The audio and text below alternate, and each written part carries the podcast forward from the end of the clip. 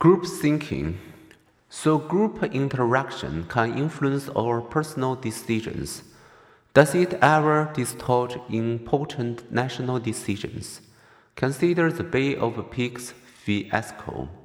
In 1961, President John F. Kennedy and his advisor decided to invade Cuba with 1,400 CIA trained Cuban exiles.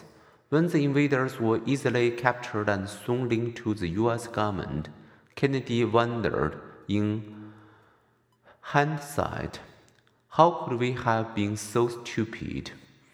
Social psychologist Irving Janis studied the decision making procedures leading to the ill fated invasion. He discovered that the soaring morale of the recently elected president and his advisor fostered undue confidence.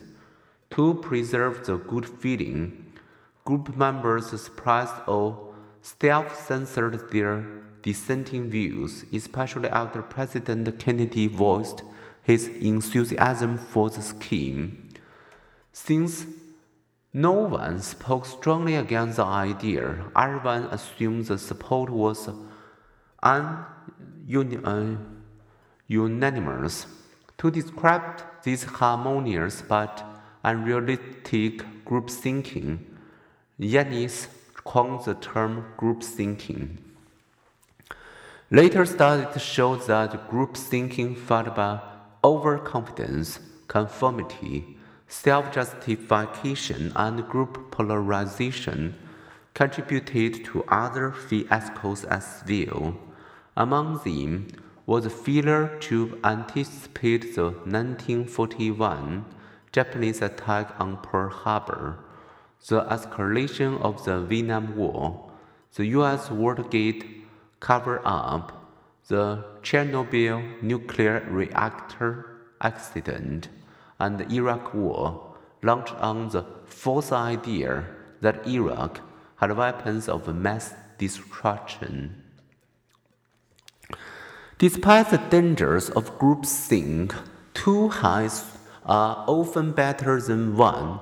Knowing this, Janis also studied instances in which US presidents and their advisors collectively made good decisions, such as when the Truman administration formulated the Marshall Plan, which offered assistance to Europe after World War II and when the Kennedy administration successfully prevented the Soviets from installing missiles in Cuba.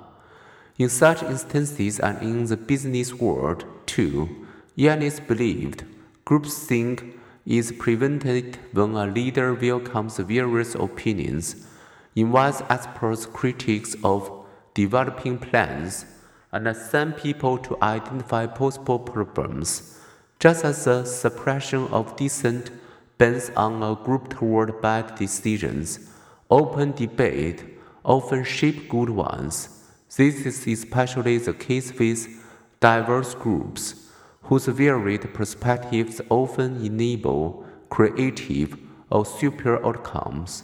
None of us is as smart as all of us.